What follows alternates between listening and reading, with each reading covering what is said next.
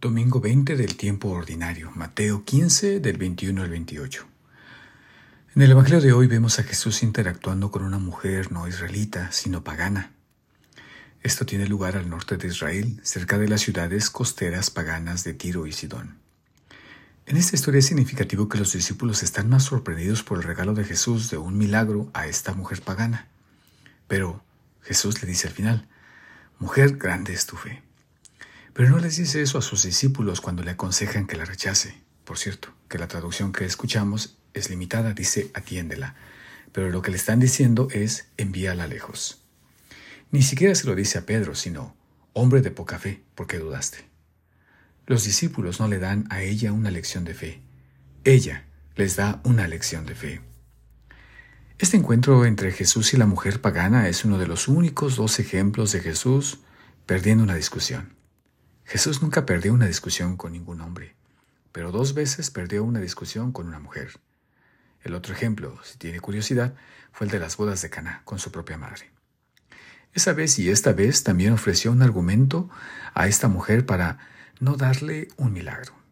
Después de decir que yo no he sido enviado sino a las ovejas perdidas de la casa de Israel, le dice a la mujer, no está bien quitarles el pan a los hijos para echárselo a los perritos. Le estaba insultando deliberadamente, implícitamente llamándola perra, para probar su fe. Y ella respondió refutando su argumento por analogía. Ella usa su propia analogía contra él. Ella, él dijo, en efecto, ella dijo, en efecto, humildemente acepto tu premisa. Los gentiles somos como perros y ustedes los judíos son hijos escogidos de Dios.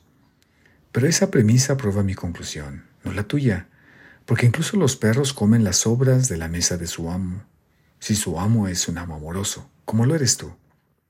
Por lo tanto, por amor de mi hija, por favor, cúrala. A veces un maestro dice deliberadamente algo refutable y posible de responder, algo que abre un camino para que sus discípulos le respondan y lo refuten con la esperanza de que el alumno lo, lo vea y tome ese camino. Y Jesús es el Maestro perfecto y su esperanza es recompensada. Al perder este argumento que nos anticipa ya la cruz, Jesús así, de un golpe, les dio a todos los involucrados lo que más necesitaban, a la mujer, a su hija, al demonio, a sus discípulos y al mundo que incluye a todos los que leemos esta escritura. La mujer necesitaba su milagro para satisfacer su amor por su hija y también necesitaba que su fe fuera probada y fortalecida. Su hija necesitaba el exorcismo. El demonio necesitaba ir a su casa, al infierno donde pertenece. Los discípulos necesitaban una lección de amplitud y humildad frente a la estrechez y el orgullo. Y el mundo necesita ver el amor, la sabiduría y el poder de Dios, los tres atributos de Dios que manifiestan más claramente su divinidad. Veamos una cosa más. Jesús alaba a la mujer por su fe, y la fe es necesaria, pero la fe sola no es suficiente así como una mano abierta y un corazón abierto son necesarios para recibir un gran don, no son suficientes, porque el don viene del dador, no del receptor. Ese exorcismo no fue autoadministrado, no fue una curación psicológica. La mujer no sanó a su hija por su fe. Jesús la sanó. La fe no genera la curación más de lo que una llave genera el agua.